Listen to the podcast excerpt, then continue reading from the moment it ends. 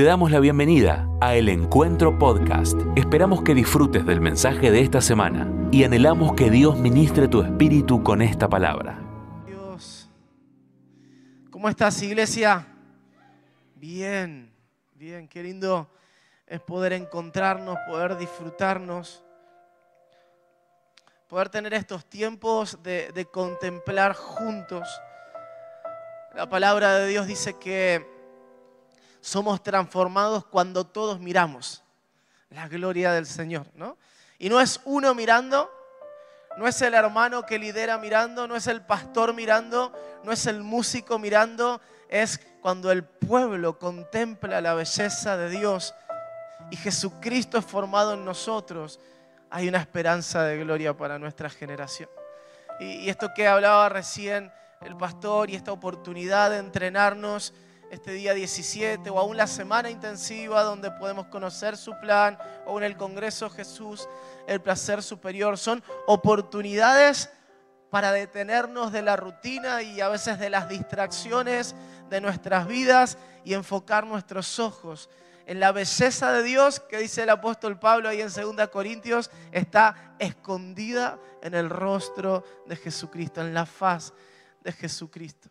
Y, qué bueno que podamos ser una iglesia que aprovecha estas oportunidades. Así que si todavía no te has inscrito en, alguna de estas actividades, todavía estás a tiempo. Pero recordad que no lo hacemos simplemente porque tenemos que responder a actividades lo hacemos porque tenemos un deseo genuino de ser como Jesús es, contemplándolo. ¿Cuántos dicen amén? ¿Cuántos quieren ser como Jesús? Y, yo quiero compartirte algo eh, que, realmente eh, ha estado ministrando mi corazón, el corazón de mi esposa, de nuestra familia, durante todo este verano.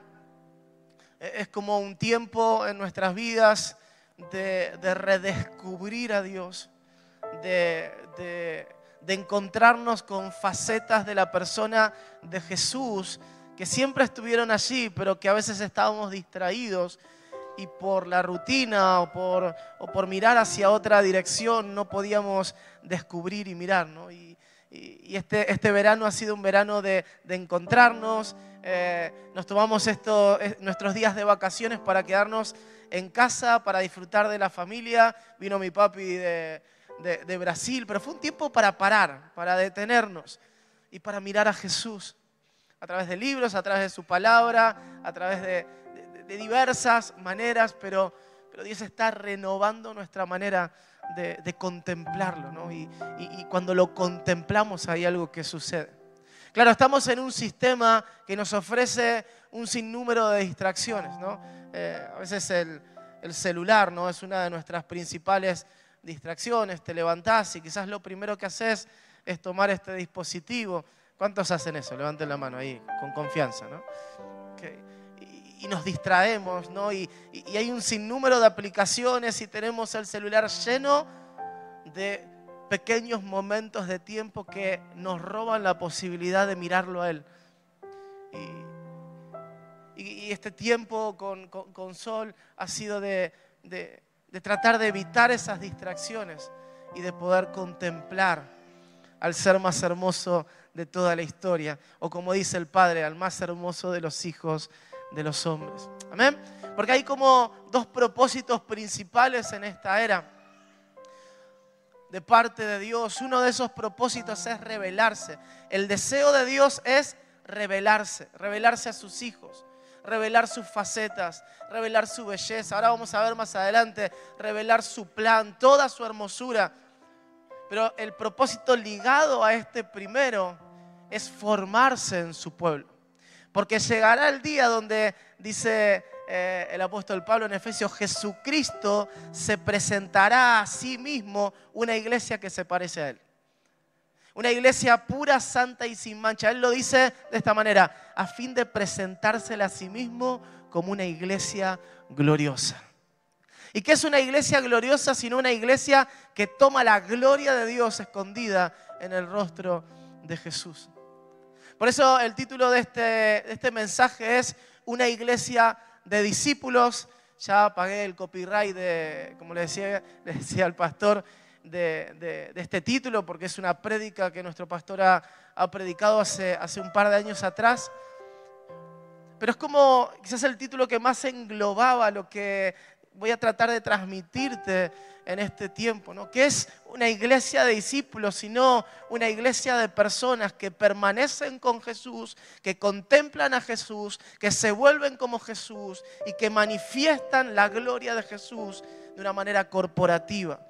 Que es una iglesia de discípulos, sino una iglesia que tiene la esencia de Jesús y Cristo formado en cada uno de sus miembros termina siendo, como decíamos recién, una esperanza de gloria para tu papá, para tu mamá, para tus hermanos, para tus compañeros de trabajo, para tus amigos. Es una iglesia de verdaderos discípulos. ¿Cuántos quieren ser verdaderos discípulos? Porque a veces podemos mirar de a ratos y considerar y creer. Pero los verdaderos discípulos son aquellos que no solo contemplan, sino que se fascinan con la belleza de Jesús. Yo sé que este, este concepto te puede resultar un poco abstracto y vamos a tratar de volverlo lo más concreto posible a lo largo de esta, de esta enseñanza. Pero ahí hay escondido un misterio. Mira, Jesús lo va a decir de esta manera en Juan capítulo 8, versículos 32, 31 y 32. O sea, ¿qué es ser verdaderamente un discípulo de Jesús? Porque una iglesia de discípulos es una iglesia de verdaderos discípulos. Y Juan va a decir, Juan va a relatar palabras de Jesús y va a decir entonces, Jesús decía a los judíos que habían creído en él, si vosotros permanecéis en mi palabra, verdaderamente sois mis discípulos y conoceréis la verdad y la verdad os hará verdaderamente libres. ¿no? Y, qué es lo que está diciendo Jesús en este momento? Me encanta que la palabra que utiliza en el griego original para palabra es logos, que es la misma palabra que se utiliza en Juan capítulo 1 cuando dice, Él es el verbo, y habla de Jesús. Él es el logos, Él es la palabra. Jesús va a agarrar y va a reunir a este grupo de judíos y les va a decir, si quieren ser verdaderamente mis discípulos, es necesario que permanezcan en mí. Que permanezcan escuchándome, que permanezcan mirándome, que permanezcan atentos a mis palabras, que respondan. Pero sobre todas las cosas, que no dejen de oír y de mirar. Básicamente lo que está diciendo Jesús, un verdadero discípulo es alguien que pasa su vida contemplando la verdad y yo soy la verdad. En otra ocasión va a estar delante de algunos religiosos de la época y les va a decir, parafraseando, no estoy parafraseando, pero les va a decir, ustedes están buscando en las escrituras, pero lo que no se dan cuenta que las escrituras me apuntan a mí, yo soy las escrituras. Y el que me contempla toma mi forma, y el que me contempla yo me formo en él. El éxito de tu vida, hermano, no es eh, alcanzar un ministerio. El éxito de mi vida no es eh, tener una buena prédica en esta noche, aunque oré mucho para poder compartírtelo y poder hacerlo eh, con mucho temor reverente de Dios. Pero el éxito de nuestra vida no tiene que ver con las cosas que hacemos, sino en quién nos estamos convirtiendo y qué forma estamos tomando. El éxito de tu vida y de la mía que cuando la gente te vea, vea facetas, rasgos de Jesús que son evidentes en vos y que terminan transformando a otros. Y si viniste en esta noche acá, no viniste simplemente a recibir herramientas para ver cómo tirar durante la semana, sino que viniste a contemplarlo a Él y contemplándolo a Él, empezar a ser transformado a su imagen. Solo aquellos que respondan al llamado de contemplarlo continuamente pueden responder al verdadero desafío de ser llamados discípulos de Dios. Claro, no alcanza con reconocer quién es Él. Si queremos ser verdaderos discípulos, debemos permanecer en su verdad. Necesitamos responder a nuestro llamado de contemplarlo. Juan, primera Juan versículo 2, 6 va a decir, el que dice que permanece en él, ¿no? quizás hasta linkeándolo con el Evangelio de Juan capítulo 8, dice, el que dice que permanece en él, debe andar como Él anduvo. Y esto es muy interesante, ¿no? Porque la vida de un discípulo no debe reducirse solamente a la modificación del comportamiento. Nosotros muchas veces podemos cambiar nuestra manera de actuar, pero no está cambiando nuestra esencia. ¿Te pasó alguna vez de que estabas haciendo las cosas bien, pero por dentro sentías que no estabas siendo transformado? Quizás tomabas las palabras de Jesús y hacías lo que Jesús decía, pero había algo adentro que no se estaba formando en vos. Porque a veces podemos comportarnos como Jesús se comportó, pero como no lo estamos contemplando, Jesús nos está formando en nuestras vidas. De vuelta, no sé, eh, a mí me tocó, por gracia de Dios, poder trabajar mucho tiempo con adolescentes y veía adolescentes que eh, en la iglesia eran son unos genios los adolescentes, por si hay alguno acá, ¿no? Pero, pero que en, la iglesia, viste, hablaban en Reina Valera a veces, viste, como diciendo, oh, con las misericordias de Dios. Pero cada tanto se le escapaba algo, ¿no? Se le escapaba un... Obviamente no lo voy a reproducir, pero se le escapaba algo. Y yo decía, claro, Dios está haciendo algo en ese adolescente. Pero a veces podemos imitar y podemos por fuera tratar de mostrar algo pero el verdadero éxito, el verdadero discipulado, eh, el verdadero caminar con Cristo es contemplando y que su esencia sea formada en nosotros. Y cuando Él se forma en nosotros, andamos como Él anduvo. De vuelta, Juan va a decir, el que permanece mirando, el que lo escucha constantemente, el que no deja de fascinarse con su belleza, debe andar como consecuencia como Él anduvo. Amén. ¿Cuántos quieren andar como Él anduvo? Él se va a formar en tu vida. Estamos llamados a ser como Jesús y no solo a actuar como Él actuó.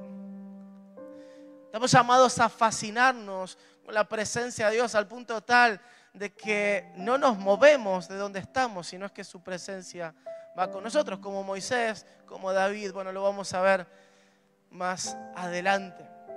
Claro, estar cerca de la presencia de Dios. Decime la verdad, hermano. Levanta tu mano derecha. Ahí donde estás, por favor. La mano derecha. Es con la que escribís si no sos zurdo. Y decir, yo prometo decir la verdad, toda la verdad y nada más que la verdad. Voy a bajarla. Perdón si es una herejía, pero, pero quería asegurarme que me digan la verdad, ¿no? Eh, ¿Cuántas veces viniste al altar y estuviste cerca de la presencia de Dios, pero sentiste que en vos no estaba cambiando nada? porque no alcanza con estar cerca de la presencia de Dios. El pueblo de Israel estaba cerca de su presencia, al borde del monte Sinaí. Había rayos, truenos, había fuego, un terremoto en la cima de ese monte. Y el pueblo, cerca de la presencia de Dios, empezó a construir un becerro de oro. El Salmo 100 106, 20, si no me confundo, si no me confundo, va a decir, y ellos cambiaron la gloria de Dios por un toro que come hierba. Estuvieron cerca de la gloria de Dios, pero la cambiaron porque no la contemplaron, porque no permanecieron mirando porque se distrajeron en el camino. Es como si hoy hubiera un monte y en la cima estuviera Dios manifestando toda su gloria y nosotros estamos con nuestros celulares, scrolleando ahí Instagram o estamos viendo noticias o estamos preocupados por otras cosas. La gloria está ahí, pero nosotros tenemos pequeños becerros de oro que roban nuestra atención y que impiden que Cristo sea formado en nuestras vidas. Por eso no alcanza con estar cerca. Quizás al final de, esta, de esta charla podamos hacer un llamado y quizás el altar se llene de gente y va a ser hermoso y gloria a Dios por eso, como cada domingo pasa, pero no alcanza con estar cerca de la gloria de Dios. Tampoco alcanza con que una persona contemple a Dios. No es suficiente que haya un líder ungido que contemple a Dios. Si queremos realmente manifestar una esperanza de gloria para nuestra ciudad, debemos contemplarlo en comunidad. Todos nosotros, o nosotros todos, como literalmente dice su palabra, mirando a cara descubierta, como un espejo la gloria de Dios, seremos transformados de gloria en gloria, a su imagen, como por el Espíritu del Señor. Uno, no. Nosotros todos. Todos juntos. Y ese es el desafío. El desafío es ser una comunidad que contempla la presencia de Dios, que es transformada a su imagen y que la manifiesta con poder corporativamente, en las calles, en nuestros trabajos, en los distintos lugares donde Dios nos ha puesto. Me encanta esta frase de un tremendo escritor, le digo Samuel W porque no sé pronunciar el apellido, pero después se los dejo si lo quieren. Dice, Dios no se hizo hombre para mejorar tu vida. Dios no se hizo hombre para mejorar tu vida. Él vino a hacerte como Él es.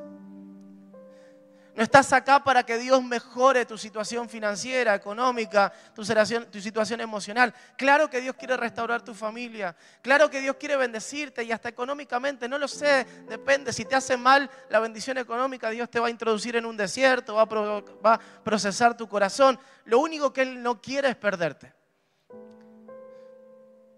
Él no, se hizo hombre para que nos vaya bien, para que tengamos 80, 90 años de buena vida. Él se hizo hombre para formarse en nosotros y para que podamos reinar eternamente con Él.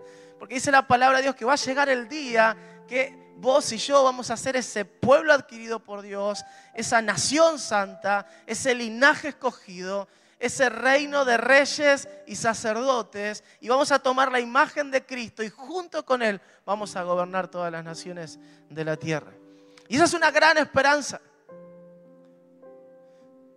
Por eso Pablo va a decir, el que busca a Cristo para esta vida nada más, o el que cree en Él solamente para su pequeño pasar en esta vida, es de todos los seres de la tierra el mayor digno de conmiseración, va a decir el mayor digno de lástima, porque Cristo es mucho más grande que tus 80 años o que mis 80 años.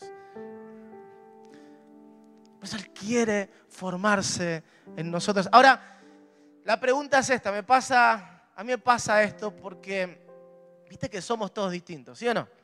Mirá al que está al lado tuyo. Es diferente a vos. Tiene quizás maneras diferentes de relacionarse. Yo soy una persona muy relacional, muy relacional. Ahora estoy más grande, ¿no? Y como estoy más grande, eh, me cuesta más y si alguien me invita y hago, vamos, no vamos, pero Sol no me deja mentir cuando en mis 20 o en mis primeros 30, todos los días quería hacer algo, me quería juntar con alguien, soy extremadamente relacional. Estoy solo y me aburro. Ahora estoy solo y le doy gloria a Dios, ¿no? Pero pero son cosas de la madurez, ¿no? De la madurez de mis, de mis 32 años. Bueno, un poquito más. Pero yo soy relacional. Y, me acuerdo del Agus, ¿no? Ahí lo tengo a Agus. Agus, me acuerdo de sus primeros tiempos en misión. Él hoy creció mucho en lo relacional, pero él era solitario, solitario. A tal punto era solitario que un día se quedó encerrado en misión, me parece porque se quedó en un cuarto adorando a Dios y todos nos fuimos y él se quedó solo. O a veces no podíamos cerrar porque él estaba ministrando a Dios en soledad en un cuarto. Y dice, nos tenemos que ir, chango. Y no, tranquilo un poquito más. Y todos nos queríamos ir, pero él, él, vivía solo. Es como, era como, no sé si alguna vez viste esa película de Truman Show, es como él era el protagonista de su propia historia, ¿no? Te reís, Gonza, porque sabes lo que digo. Pero pero pongo el ejemplo de Agus y del mío, porque somos así, somos, somos, somos formados por Dios. Somos un cuerpo. Su sensibilidad, juntada a mi manera de relacionarme con las personas, nos hace más fuertes. Y él ha crecido en su relación y yo he crecido en sensibilidad. Y una de las personas que más me bendijo para crecer en sensibilidad al Espíritu Santo fue, fue Agus. Me acuerdo una vez, y ahora pasamos a la segunda parte, me acuerdo una vez que, que Agus me invitó a un museo. Eh, para mí no hay nada más aburrido en la vida, en la historia, que un museo. No, le encuentro pero ningún atractivo. ¿no? A ver, cuadros. No, no, no, para nada, para nada. De hecho, tengo un gran problema con el arte, con interpretar el arte. Eh, me acuerdo cuando Emita eh, en el jardín empezó a pintar con el estilo Pollock, que es salpicar una hoja eh, con, pintura. Y, me acuerdo que yo veía las, las, obras de Emma y veía las obras de Pollock. y eran lo mismo. ¿no? Y las de Emma no valían nada y las de Polo valían millones y, no entendía. Y de repente se la mostrabas a uno, no, eso es un Pollock, mirá, acá ves, acá ves pesadez, acá, ¿qué ves? Son... Le tiró con el pincel así. y me había invitado a un museo y digo, no, ni loco, voy a un museo, ¿qué voy a hacer? No, mirá esa obra, es un caballo, por ejemplo, no sé. No, no, pero no es un caballo. Fíjate lo que hay detrás del caballo. Hay una casa detrás de un caballo, hay pasto, no sé. O sea, es una pintura. Me, explico lo que digo, ¿no? Yo soy así. Pero él me enseñó a ser un poquito más sensible. Pero, pero esto me lleva a, recordar una vez eh, un profesor nos muestra un cuadro. Eh, el cuadro era de, un pintor llamado Van Gogh, que, que lo más divertido para mí de, la historia de Van Gogh es que se había cortado la oreja, o sea, no, no, sobra, ¿no? Pero, y nos muestra ese cuadro y, nos empieza a preguntar qué es lo que ven en ese cuadro. Y yo lo miro y soy uno de los primeros en contestar y digo, una iglesia. Ok. Lo único que había, hermanos, delante de Dios era una iglesia. Una iglesia. De esas viejitas, puntiagudas, con la cruz arriba una iglesia. Digo con total seguridad. Y le preguntan al de al lado, dice, ¿vos qué ves? Tristeza.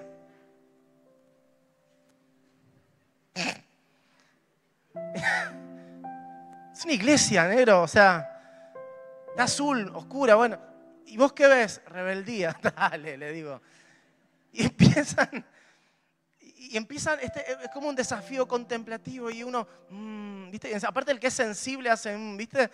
Como que, y mira, y mira y dice, no, yo veo, yo veo dolor, angustia, pesar. Y empiezan a tirar emociones, a describir emociones. Yo todo el tiempo vi una iglesia. Y de repente, como un cachetazo de la realidad, el profe dice, todo lo que dijeron es una realidad, es verdad. Yo me quedo ahí como... esta pintura expresa todas estas cosas. De hecho, esta iglesia, si ustedes se enfocan y se detienen y la ven, se van a dar cuenta que no tiene puertas. Van Gogh eh, fue un, autor que tuvo un serio problema con, la iglesia tradicional en su nación, eh, malas experiencias, y él pintaba iglesias sin puertas, porque lo que expresaba es que la iglesia era un círculo cerrado solamente para los encontrados, pero no estaba abierta para los demás. Y claro, mis limitaciones y mi insensibilidad en ese momento me hicieron perderme toda esa historia que estaba expresada en una pintura. Y a veces nosotros con Dios somos así. Dice Dios, ¿qué, qué es Dios? Dios es bueno, punto. No, bueno, pero ¿qué más bueno? Y es como que una vez vimos un cuadro de Dios y, ya nos quedamos con eso y, y empezamos a descubrir facetas, matices de la belleza de Jesús cuando permanecemos mirando. Cuando no pasamos al próximo cuadro. Cuando no pasás a la próxima prédica, cuando te pones a profundizar sobre lo que habló el pastor, cuando no pasás al próximo versículo y te quedás rumiando, masticando ese versículo y decís, ¿qué es lo que el Espíritu Santo me quiere hablar acá? Cuando no pasás de largo las oportunidades de descubrir lo que está delante de tus ojos, pero a veces tus distracciones no te permiten ver. Pues yo celebro eh, tanto en Agus como muchas personas, lo que han invertido en mi vida y lo que me han hecho crecer en sensibilidad, para no pasar de largo y para quedarme mirando. Pero decime la verdad, hermano, levantaste tu mano, así que tenés que decirme la verdad. ¿Cuántas veces pasás de largo los cuadros que Dios pone delante tuyo? ¿Cuántas veces pasás de largo las reuniones y viniste a la reunión y estás mirando el reloj a ver cuándo termina y no sos sorprendido por el mover que el Espíritu Santo quiere hacer ese día? Y de repente vos estás sentado y estás diciendo, no sé si como milanesa o ravioles hoy. Y adentro, adelante, perdón, hay un montón de locos que están contemplándolo a Él, que están con lágrimas en sus ojos. Y está pasando lo mismo delante de tus ojos, pero estás distraído. Mira, no te lo digo como una exhortación, aunque sí, también. Pero es una exhortación que primero me hice a mí. ¿Sabes cuántas veces me perdí de descubrir facetas de la belleza de Jesús que estaban delante de mis ojos? Pero yo estaba distraído. Pasaba el cuadro. Es un caballo, es una iglesia. Por eso en esta noche yo te quiero invitar con mucha humildad y temor de Dios a no pasar de largo los cuadros, las oportunidades. Hay una palabra profética sobre este año y sobre esta casa. Y es que el Espíritu Santo iba a tomar el control de las reuniones. Que de repente iba a haber reuniones donde no íbamos a poder parar de adorar. Vení cada reunión a este templo con la expectativa de que ese sea el día de que algo nuevo suceda. Señor, yo creo que te conozco, de oídas te conozco, pero quiero verte con mis ojos una vez más. Porque esas son estas oportunidades espirituales. Son oportunidades, valga la redundancia, para descubrir cosas que antes no veíamos. Yo me convertí a los 18 años, tengo 38, 20 años de cristiano. Y hoy estoy viendo facetas de la belleza de Jesús que desconocía completamente. Siempre estuvieron en el cuadro, pero yo solo veía una iglesia o yo solo veía un caballo. ¿Cuántos quieren ser sorprendidos hoy por la belleza de Jesús? Déjame orar solamente ahí, cerra tus ojos. Padre, en el nombre de Jesús, trae sensibilidad a nuestros corazones. Haznos sensibles a la belleza, a la hermosura que hay en ti, que hay en Jesucristo. No queremos estar distraídos, no queremos pasar el cuadro de largo, queremos quedarnos mirando en el nombre de Jesús. Amén. Y amén. Hoy quiero hablarte rápidamente de una manera práctica de descubrir la belleza de Jesús. Segunda Corintios 4, versículo 6 si no me equivoco, va a decir que la belleza de Dios está escondida o se refleja en el rostro de Jesucristo. Jesucristo que es la cabeza de la iglesia. Todo lo que Él hace es hermoso. De hecho, su palabra va a decir, todo lo hiciste hermoso en su tiempo. Hay una hermosura para cada día que podemos descubrir. No hay días de más en la agenda de Dios. Solo hay personas distraídas viviendo agendas que no son las que Dios ha diseñado. Todo es hermoso en su tiempo y hay una belleza en el cuerpo de Cristo. Hay una belleza en el diseño del cuerpo de Cristo. Isaías 61 va a expresar esto de esta manera. Lo quiero leer rápidamente. Él va a decir, el Espíritu del Señor omnipotente está sobre mí. Jesús va a tomar este rollo eh, en Lucas y va a decir, esta es la escritura que se está cumpliendo delante de sus ojos. Yo soy del que hablaba el profeta Isaías. Va a decir, el Espíritu del Señor Omnipotente está sobre mí por cuanto me ha ungido a anunciar buenas nuevas a los pobres, que representa el ministerio evangelístico. Me ha enviado a sanar corazones heridos, que representa el ministerio pastoral a proclamar liberación a los cautivos, que, puede representar el ministerio profético, libertad a los prisioneros, a pregonar el año del favor del Señor y de la venganza de nuestro Dios. Dice, a consolar, escucha, esto es lo que Dios está haciendo con tu vida, a los que están de duelo y a confortar a los dolientes de Sión, a los que pasaron hoy aquí. Dios es especialista en cambiar últimos días en primeros días. Él es especialista en cambiar finales por inicios. Y para todos los que pasaron aquí, esta noche puede ser el inicio de una vida totalmente plena si te animás a contemplar la belleza de Jesús. Dice a confortar a los dolientes de Sión. Me ha enviado a darle corona en vez de cenizas, aceite de alegría en vez de luto y un traje de fiesta en vez de espíritu de desalientos y serán llamados robles de justicia, plantíos del Señor. Y el propósito es este, para mostrar su gloria. A través de todas las dinámicas del cuerpo, Cristo es formado en nosotros y cuando es formado en nosotros, Él puede mostrar su gloria a través de sus hijos, a través de esta asamblea de santos, de este pueblo de pacto. Por eso si mirás al lado a la persona que tenés al lado, vas a poder descubrir una faceta de la hermosura de Jesús. Algunos se ríen ahí, no sean malos. Che. Tenés que mirarlo profundamente y atentamente, ¿no? Pero claro, de vuelta, volviendo al principio, hay una belleza en el diseño del cuerpo de Cristo. Y quiero hablarte rápidamente de estas cinco expresiones de la belleza de Dios. Por ejemplo, la belleza en la parte pastoral, la belleza del carácter de Jesús. Primera Crónicas 16, 29 va a decir, dad a Jehová la honra debida a su nombre, traed ofrenda y venid delante de él. Dice, postrados delante de Jehová, ¿en qué? En la hermosura de su santidad. O sea, Él es santo. Su santidad, su carácter puro, lo hace hermoso, lo vuelve hermoso. Cuando yo contemplo la santidad de Dios, me conecto con una expresión de la hermosura de Jesucristo.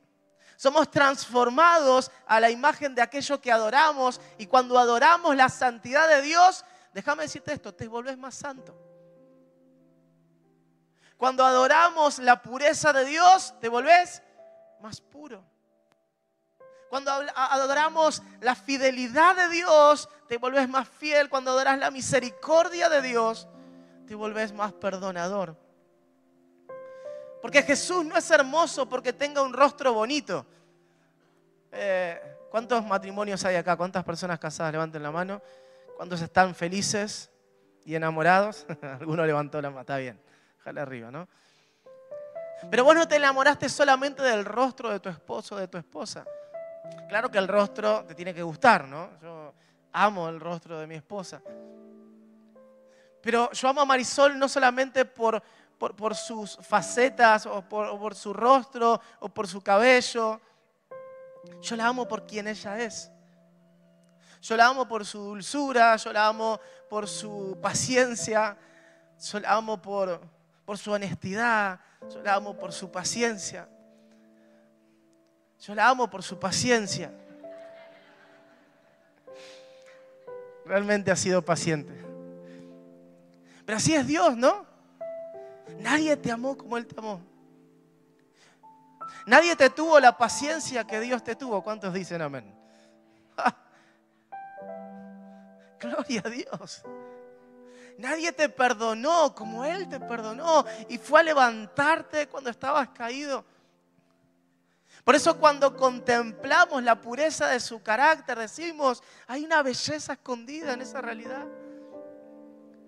Yo cuando recuerdo mis inicios con Jesús, o hay una canción que me lleva a los primeros días, y, veo y miro la historia que Él escribió sobre mí, formando esta familia hermosa que me dio, insertándome en esta casa, eh, permitiéndome servirlo. Digo, ¿qué viste en mí? Nadie creyó en mí de esa manera. Y yo le doy gracias a todos los líderes que han creído en mí, pero nadie creyó en mí como Jesús creyó en mí. ¿Qué es lo que viste? No lo entiendo. Porque tropecé un montón de veces, porque te la hice difícil un montón de otras, porque tuve altos y bajos, pero aún así seguiste viendo el final desde el principio. Eres hermoso. Eres hermoso. Puedes decirle ahí, Jesús, sos hermoso. Gracias por tu paciencia. Gracias por tu fidelidad. Gracias por creer en nosotros. Gracias por no darte por vencido. Amo el, santo, el Salmo 119. El salmista va a decirle, Señor, por favor, no te des por vencido conmigo. Y quiero darte una buena noticia en esta tarde. Él no se da por vencido contigo. Dale un aplauso a aquel que no se da por vencido, sino que sigue una y otra vez creyendo en la obra de sus manos. Claro, cuando contemplamos la belleza de su carácter, su carácter se forma en nosotros. Fíjate lo que pasa en el apóstol Juan. El apóstol Juan debe haber sido de los dos el que, el que más lo contempló, ¿sí o no? El apóstol Juan es conocido como el discípulo. ¿El discípulo? solo vas a encontrar el registro de que él es el discípulo amado en el Evangelio de Juan, ¿no? Que eso es un poquito turbio, ¿no? Porque es como decir que soy el hijo favorito de mi mamá, aunque eso es una realidad. Pero, pero él se veía de esa manera. Cuando él lo contemplaba, y soy tu preferido. Porque me mirás todo el tiempo, porque no corres tu mirada de mí. Y este hombre que contempló la belleza de su carácter, va a decir en su tercera carta ahí, capítulo 1, versículo 4, dice, Jesús se formó en mí, lo estoy parafraseando, dice, y, y, me permitió sentir esto, que no haya mayor gozo que este en mi vida, oír que mis hijos, algunas traducciones va a decir, mis hijitos andan en la verdad. El que más contempló, quizás se volvió más parecido a Jesús. Y ese es el desafío que tenemos. Claro, también hay una belleza en la cruz que representa el ministerio evangelístico. Nuestras vidas comenzaron en la cruz. Quiero decirte algo y le pido perdón a todos los que han nacido en, un, en una casa eh, de valores cristianos. Yo le doy gracias a Dios por haberme encontrado con Él en mi juventud. Yo tengo una historia con Dios. Yo me acuerdo que me fasciné por su persona esa primera vez que lo vi. Me fasciné. Me acuerdo el día que me bauticé, su misericordia fue tan abrumadora que no podía parar de llorar. Y había una presencia de Dios adentro mío, porque había sido un pecador y había hecho mi vida y le había dado la espalda, pero Él se acercó a mí. Hay una belleza escondida en la escena de la cruz, que quizás es la escena más dolorosa, pero también es hermosa en sí misma. Mirá lo que dice Isaías, quizás el, profeta que más nos enseña acerca de la belleza de Dios. Dice, qué hermosos son sobre los montes los pies del que trae buenas nuevas, del que anuncia la paz, del que trae buenas nuevas de gozo, del que anuncia la salvación y dice a tu Dios reina. Él va a seguir diciendo una voz. Tus centinelas alzan la voz. A una gritan de júbilo porque verán. Decí conmigo, verán. Porque verán con sus propios ojos cuando el Señor restaure a Sion.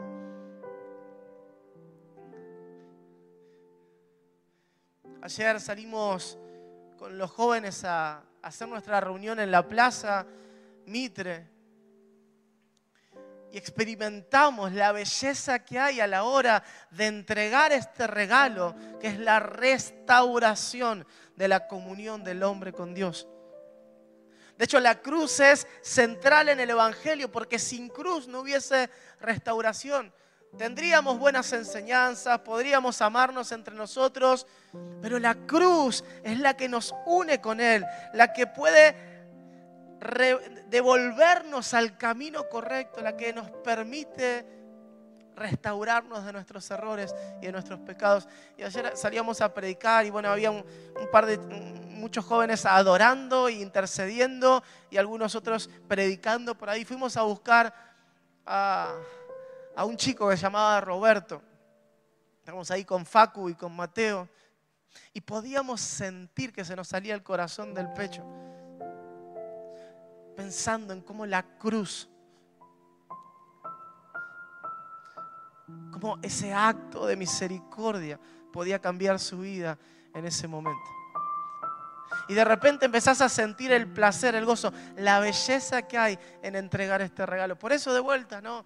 Este 17 toma esta responsabilidad, no solamente de tomar herramientas, sino de contemplar la cruz, de contemplar ese acto de misericordia y poder transformarte en un dador de ese regalo, de ese presente que no te pertenece, pero Dios lo puso en tus manos. ¿Te acordás el día que te encontraste con la cruz? Hay una belleza en ese día y hay una belleza en ese acto. Claro, también hay una belleza en su plan. Hay quizás eh, en este último tiempo, una de las facetas de Jesús que más me enamoró es poder descubrir su plan. Porque cuando vos te enamorás de alguien, también te enamorás de ese plan que vas a formar con esa persona. Yo no solamente, como les decía, me enamoré de Marisol por su carácter, por, su persona, también me enamoré de la idea, de la familia que podíamos formar juntos. No, no, no quiero sobre... Bueno, no importa, pero no es para que me vaya bien en casa, en serio te lo digo, ¿no? Es una realidad. Pero sí, me dice el pastor. Pero Marisol, así de buena como es ahora, era a los 22, 23 años cuando la conocí. Yo me acuerdo que la vi y dije, yo quiero formar una familia con esa persona.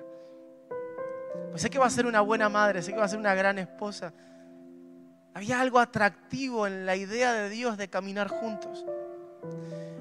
Y todos los que alguna vez formamos una familia sentimos eso, ¿no? El agrado de soñar, de planificar, de pensar lo que iba a ser ese plan, que antes era un plan individual y solitario, pero que ahora era corporativo y familiar. Cuando vos contemplás el plan de Dios, entras en un nivel de fascinación que no podemos acceder de otra manera. Porque claro, su cruz es hermosa, su carácter es hermoso, pero los planes que Él tiene sobre nosotros son planes de bien y no de mal. Sus pensamientos son mucho más altos que los nuestros. La historia que Dios ya contó, a medida que Él va quitando el lienzo del cuadro y lo vamos descubriendo, nos enamora más de Él. Yo quiero vivir mi eternidad con esa persona bella, con ese ser increíble. Yo quiero vivir mi eternidad reinando con Él. Y cuando descubro que Él me tiene en cuenta eternamente, me doy cuenta que no hay nada en este sistema que se pueda comparar y que pueda robar mi vida, que pueda robar mi atención como aquella persona que me amó, que me ama y que me amará hasta el fin. Fíjate cómo lo, lo, traduce Isaías, Isaías 4, hablando de ese día, el día donde el plan se consuma. Va a decir, versículo 2, en aquel día, así conmigo, aquel día. En aquel día el renuevo del Señor será hermoso. Isaías es como que hace un viaje en el tiempo, dice, lo estoy viendo y en aquel día el renuevo de Jehová será hermoso, lleno de gloria y del fruto de la tierra, el orgullo y adorno de los sobrevivientes de Israel. El versículo 28, 5 va a volver a tomar el tema y va a volver a decir, en aquel día el Señor de los ejércitos será hermosa corona, gloriosa diadema para el remanente de su pueblo. Y no lo deja ahí solamente en Isaías 33, es como que nos incluye Dice, nuestros ojos, tus ojos, verán al rey en su completa hermosura. O sea, lo que hoy contemplamos en parte, el plan que Él estableció dice que un día lo vamos a ver completo. Como si hubiera un cuadro acá y yo estoy quitando el lienzo de a poco para que puedas descubrir los matices y los trazos pero de repente va a haber un día donde el velo va a ser totalmente quitado y lo que veíamos oscuramente como por un espejo, lo que veíamos en parte, nuestros ojos lo van a contemplar en su completa hermosura. Y yo te digo, si vos pensás que algo es hermoso, es porque todavía no, contemplaste la perfecta hermosura de aquel día de ver cara a cara al Señor Jesús. Juan va a decir, ese día cuando todos podamos contemplar su completa hermosura, seremos como Él es, porque lo veremos tal cual es. ¿Cuántos se encuentran belleza en su plan? Su plan no es juzgar tu maldad solamente. Su plan no es, eh, no son 80 años como te decía hace un rato. Su plan no es un plan al azar. Bueno, voy a... No, su plan está establecido. Hay un día, hay una hora, hay un varón designado. Y se acerca ese día. Y ese plan me emociona. Y ese plan arruinó mi vida. La arruinó por completo. Me cambió absolutamente mi escala de prioridades. Pero ¿cuántos saben que lo que muchos llaman arruinar, para Dios es restaurar? Yo siento que Dios arruinó mi vida como yo la había concebido, como yo la había planificado. Pero no encuentro de ninguna manera una vida mejor a la que estoy viviendo. Realmente siento que estoy en la plenitud, en el centro de la voluntad de Dios y no por méritos propios, sino simplemente porque cuando Él me sacudió, me detuve a mirar. Y mirándolo, Él empezó a cambiarlo todo. Quizás esta tarde es una tarde para volver a mirarlo. Me encanta que hay una hermosura también en la unidad del cuerpo. Juan 17, 23, la última oración de Jesús, va a decir, yo en ellos y tú en mí, para que sean perfeccionados en la unidad, para que el mundo sepa que tú me enviaste y que los amaste tal como me has amado a mí. Te decía recién, mirar que está al lado tuyo y descubrí la belleza de Dios. Hay una belleza en la unidad del cuerpo. A mí me encanta este salmo que a veces lo, usamos quizás para abrir una reunión y digo, es un salmo a veces subestimado, ¿no? O por lo menos yo lo subestimé muchas veces como, ay, qué linda canción, ¿viste cómo es una linda canción? No, no, es una verdad profética. Salmo 133, uno dice, he aquí cuán bueno y cuán agradable, lo podemos cambiar, cuán hermoso, cuán bello, cuán increíble es que los hermanos habiten juntos en armonía. O sea, hay una belleza de Jesús que se expresa a través de la unidad del cuerpo. Hay una belleza de Jesús que se expresa a través de ese día donde vos viniste, por ejemplo, hoy con tus últimos alientos, pero el pastor te hizo pasar aquí adelante y vino un hermano y te abrazó. Y vos pudiste experimentar la belleza de Jesús en el abrazo de un hermano. Hay una belleza en el ser familia, ¿sí o no? En el encontrarnos, en el disfrutarnos los unos a los otros. Hay una belleza en ver cómo crece mi hermano, cómo se enamora más de Jesús. Hay una belleza en esta relación que te contaba con Agus, aunque tuvimos ahí nuestros roces, siempre yo tuve la razón, pero hay una belleza. Él es mi hermano. Siempre nos decimos esto, no, somos amigos, somos hermanos. Es como ese hermano que no tuvimos, somos hermanos. Hay una belleza en esa relación. Yo me enamoré de Jesús cuando me encontré con Él a los 18 años no solamente mirándolo en una reunión, sino también, me acuerdo un día de campo donde estaban las familias unidas y compartían todo entre ellas y jugaban al fútbol y no decían malas palabras. Y eso sinceramente a mí me sorprendía, no se hablaban mal, no se peleaban. Y yo venía de, de, otro, de, de otra cosa.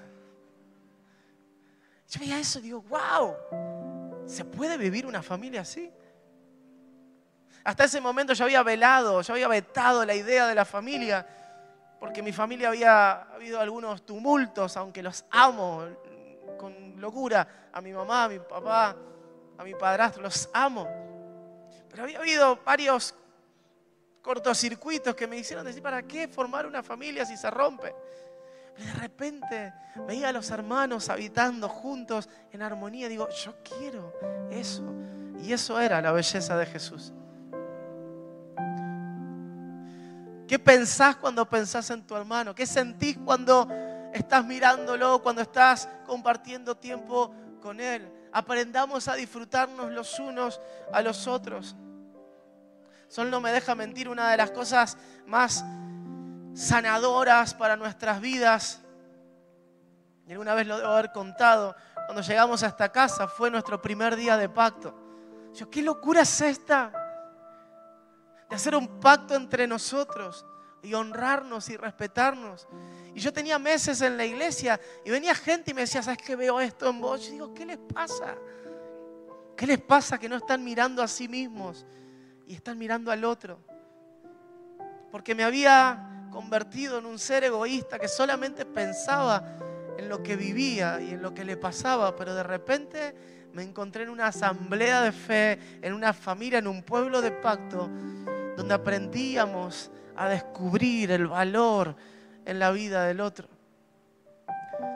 Fueron muchas personas, no las voy a nombrar, pero tantas personas que fueron claves en, momentos difíciles de nuestras vidas. ¿Por qué? Porque dejaban de mirar y velar por sus intereses para formar a Cristo en mi vida y en mi familia. ¿Cuántos entienden este principio? Hay una belleza en la unidad del cuerpo. Sos un privilegiado de ser parte de la familia de Dios. Y esto no es un concepto religioso, es una verdad espiritual. Somos parte de la familia de Dios. Y Cristo es el primero de muchos hermanos. Decirle al que está al lado tuyo, te amo, hermano. Ojito si estás soltero y te tocó. hey, te necesito. Quiero aprender a disfrutarte. De hecho, la historia que Jesús cuenta acerca nuestro está llena de intervenciones de hermanos, ¿sí o no? Si en aquel día pudiéramos hacer un resumen de nuestras vidas, es imposible contar la historia mirándote solamente a vos. Está llena de otros protagonistas que hicieron que tus días sean más alegres, que te acercaron una porción de la belleza de Jesús que desconocías, que festejaron, como con Karen y Esteban, las buenas noticias.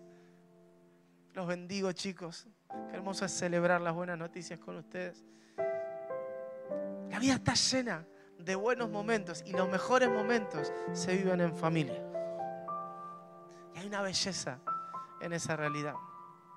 Por último, estoy terminando, hay una belleza en la presencia de Dios que representa el ministerio profético. Estamos hablando de la belleza de Jesús escondida en el diseño del cuerpo. Hay una belleza en la presencia de Dios. De hecho, David, esto lo hablábamos el domingo pasado, pero David, en medio de una persecución, él estaba siendo perseguido. No había templo en Israel. Estaba en un momento difícil. Y es como, no pasó esto, pero a ver, entendelo. Es como si Dios de repente le diga, bueno, te voy a cumplir un deseo. ¿Qué es lo que querés? Y todos nosotros probablemente hubiésemos dicho que nos dejen de perseguir. ¿Cuál es el deseo? Matar a Saúl. Pero David en ese contexto, entendiendo que su vida no valía la pena si no tenía la posibilidad de contemplar la hermosura de Jesús. Va a decir, una cosa he pedido al Señor y solo esta buscaré que habite yo en la casa del Señor todos los días de mi vida para contemplar la hermosura del Señor y meditar en su templo. ¿Cuáles son tus ambiciones en este día? A veces llegamos llenos de peticiones a este lugar. Y si hubiera una cajita de pedidos, habría un montón de papelitos de trabajo, de restauración. Y está bien, quiero que entiendas, está bien. Pero ¿cuál es tu prioridad? Porque siempre que puedas contemplar la hermosura de Jesús y que puedas disfrutar de la hermosura que hay en la presencia de Dios y que camines sin distraerte mirando la belleza de Jesús y Él se ha formado adentro tuyo, todas estas cosas van a suceder. Pero a veces nos acercamos a Dios con reclamos, con necesidades lícitas, pero nuestro corazón y nuestros ojos están distraídos. Hay una belleza en la persona de Jesús que hoy, mira, quiero decirte esto, contemplar la belleza de Jesús va a ser una usina de milagros para la iglesia, el encuentro. Un cuerpo que corporativamente contempla a Dios va a experimentar como se soltó sobre esta casa milagros sin precedentes. Y no vamos a estar buscando el milagro, sino aquel que da el milagro. Y contemplando al dador de todos los milagros, vamos a ser sanados, vamos a ser restaurados, vamos a ser prosperados. Y Dios va a hacer lo que quiera hacer en nosotros. Ambientes de la presencia de Dios van a transformar nuestras vidas y su poder se va a mover en esos ambientes. Pero ¿dónde está tu corazón, hermano, en esta tarde? Siempre está esta oportunidad como la que hoy tenemos de redirigir nuestra mirada hacia el lugar correcto. De decir, Señor, la verdad que venía apagado. De hecho, cerra tus ojos, cerra tus ojos, solo un minuto. ¿Cuántos sienten que estaban un poco en piloto automático? Con toda honestidad y sinceridad, levántame tu mano. Levántame tu mano. Levántame tu mano. No importa cuántos años tengas en el Evangelio, levántame tu mano. Hey, esta es una oportunidad. Él se acercó a un paso de vos. Su presencia está en este lugar. Él quiere revelarse a tu vida. Puedes abrir tus ojos. Gloria a Dios.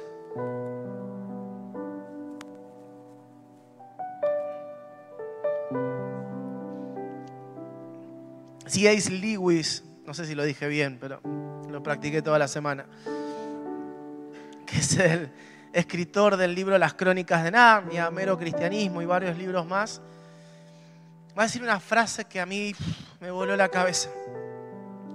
Le va a decir, nos deleitamos en alabar lo que disfrutamos. Y ahora te lo explico, porque la alabanza no solo expresa, sino que completa el disfrute. Claro, el deleite está incompleto hasta que se expresa. Eh, déjame decírtelo de esta manera, ¿no? ¿Cuántos tienen hijos acá? Levanten la mano. ¿Y cuántos aman a sus hijos? Pero no es lo mismo mirar a tu hijo y saber que lo amas que abrazarlo y decirle, te amo. ¿Sí o no? La alabanza completa el disfrute. Déjame ponerle un poquito más carnal el tema, ¿no? Si hay algún vegetariano, vegano, lo, lamento, pero ¿viste cuando comes una buena carne, no? ¿Cuántos les gusta comer un buen asado? Levanten la mano. ¿Y qué te sale de las entrañas cuando estás comiendo un buen asado? ¿Qué decís? Qué rico está. ¿Sí o no? No le decís, oh, sí, realmente. No, no. ¡Ah! ¡Qué buen asado! ¡Qué rica mollejas! ¡Qué buen. Más basta. Basta pues. Estamos en una hora complicada como para seguir hablando de asado, ¿no? El deleite es completo cuando se expresa. Por eso necesitamos alabar las buenas acciones. Por eso a mí me pasa, sinceramente, que cuando hablo de mi historia con Agus y bendigo su vida, hay un deleite que se completa porque yo estoy alabando a Dios en medio de nuestra relación, por ejemplo. Por eso la adoración es clave y una de las armas principales del reino de las tinieblas está enfocada directamente en robar tu adoración, en robar lo que estás mirando. Por eso hoy en día en nuestra generación, sin importar edad o estado civil, la pornografía, la inmoralidad sexual está creciendo de una manera sin precedentes, porque si el, el diablo, Satanás, puede robar la atención de tus ojos, va a impedir que Cristo sea formado en tu vida. Lisa y llanamente. Por eso tenemos que pelear contra las distracciones de este sistema. Pero en su presencia, va a decir el salmista, hay plenitud de gozo. El salmista me imagino que estaba oh, experimentando la presencia de Dios, pero como la alabanza completa el deleite, empezó a decir, ay, en tu presencia hay plenitud de gozo en tu presencia hay plenitud de gozo. Y empezó a cantarlo, hay delicias a tu diestra, hay delicias a tu diestra. Y no puedo parar de alabar la belleza de tu presencia. Muchas gracias por escuchar este mensaje. Es nuestra oración que el Espíritu obre en tu vida a través de esta palabra y pueda ser un canal de bendición con otros. Te invitamos a suscribirte y compartir estos mensajes. Para más información, visita nuestra web www.iglesiaelencuentro.org.ar.